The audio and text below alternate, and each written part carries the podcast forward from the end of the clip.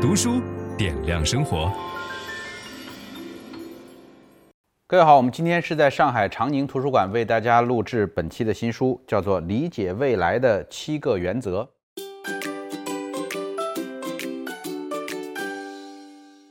呃，我其实不太相信一个人可以预见未来哈，就预测能力呢是一种后来的解释。你比如说，很多人说我预测了这个，预测了那个，他把自己所有预测错的事儿呢，他就不管了，然后预测对的那么几件事儿能说一辈子，所以这是往往我们说那些所谓预见未来的大师的这个特点。所以我一般不太喜欢读这关于预见力的书。这本书的核心是告诉我们说，我们究竟应该怎么样去预见未来，怎么样去让自己变得更灵活，然后怎么样能够对未来有那么一丝丝的把握。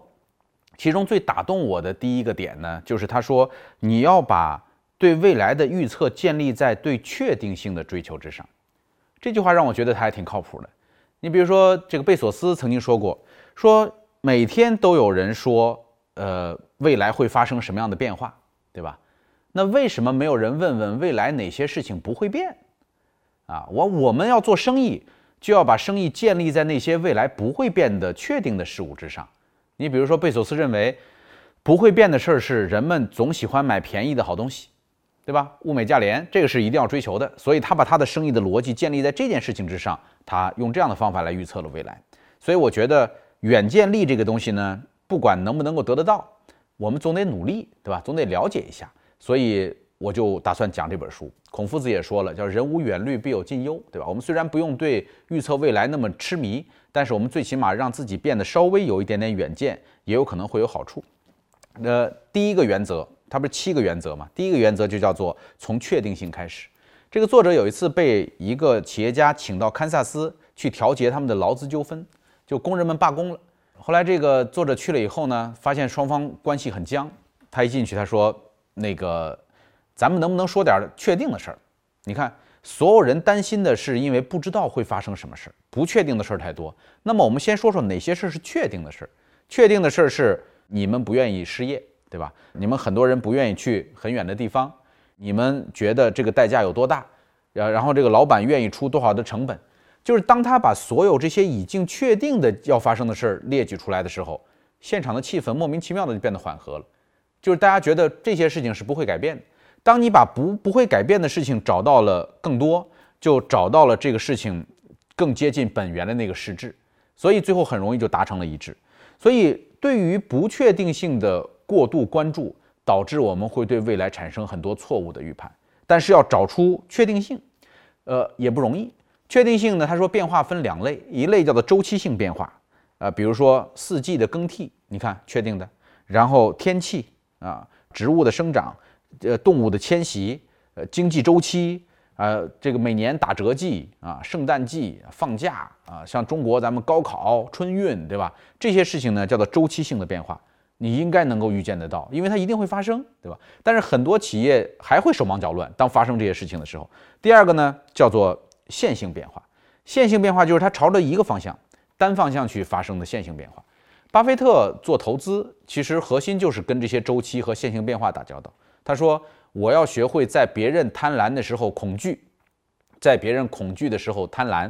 你看，这就是周期性的这种变化。别人恐惧的时候是说股市已经跌到底了，不行了，这太危险了，没人敢持有股票了，全抛掉，贪婪买进。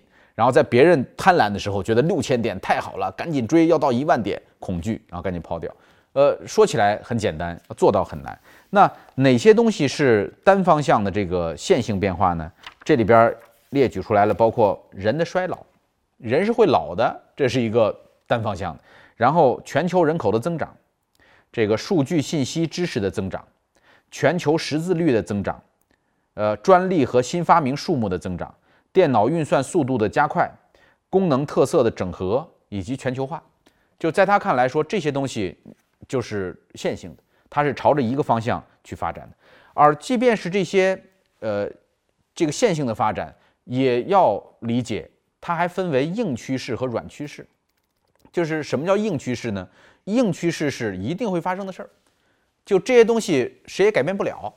软趋势是现在看起来很像，但是未来很有可能会发生变化的东西，概率再高也不一定是定局。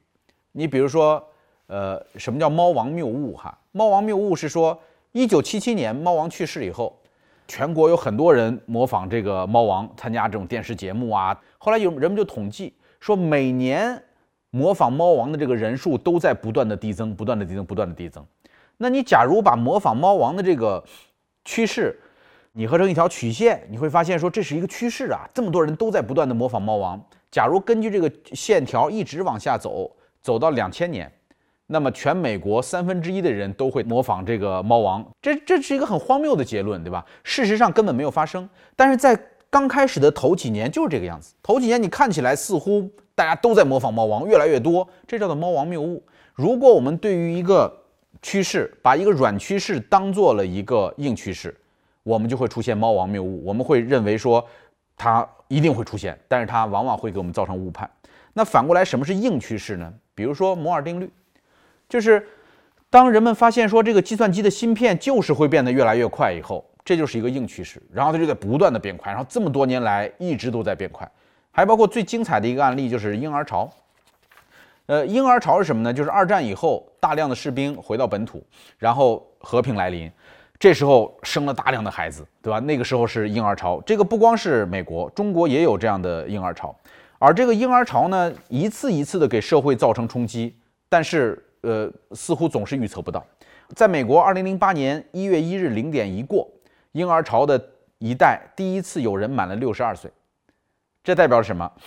他们可以开始领社会福利金了。当年约有三百二十万人满六十二岁，大约每每小时就有三百六十五人。现在，社会安全局已经有五千万份申请。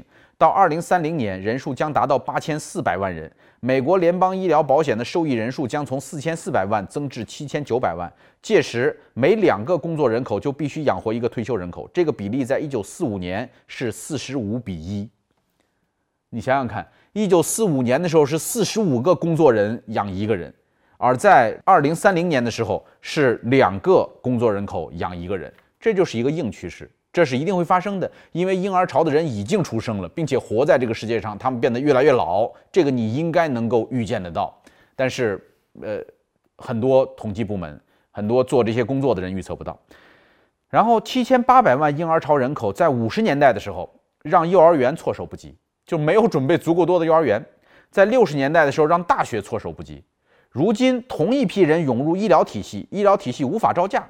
再不理会这股趋势，十年后医生护士绝对不够。同时，美国的退休金计划、联邦医院保险、医疗保健和社会安全局的经费都少得可怜，资金缺口如何填补？婴儿潮人口步入老年，医疗需求增加，这是硬趋势，因为人口数据固定；预计医护人员短缺，这是软趋势，因为可以采取行动改变。你看，就是。他虽然提到了医生和护理人员可能会不够用，但是你注意，这是一个软趋势。如果我们现在开始努力啊，开始培养，开始引进，那很有可能是够用的。它未必一定会发生。分享知识是一种美德。当我们每一个人都在不断地分享知识给这个社会的时候，我们这个社会将会变得越来越好。所以，如果您喜欢这本书的内容，把它分享到您的朋友圈当中，或者给到您指定的某一个人，都可以。您关心谁，就把知识分享给他。谢谢。本音档是由樊登读书小草远志提供。解锁本书精华解读全集，请搜寻 triple w 打 d u s h u 打 com 打 t w。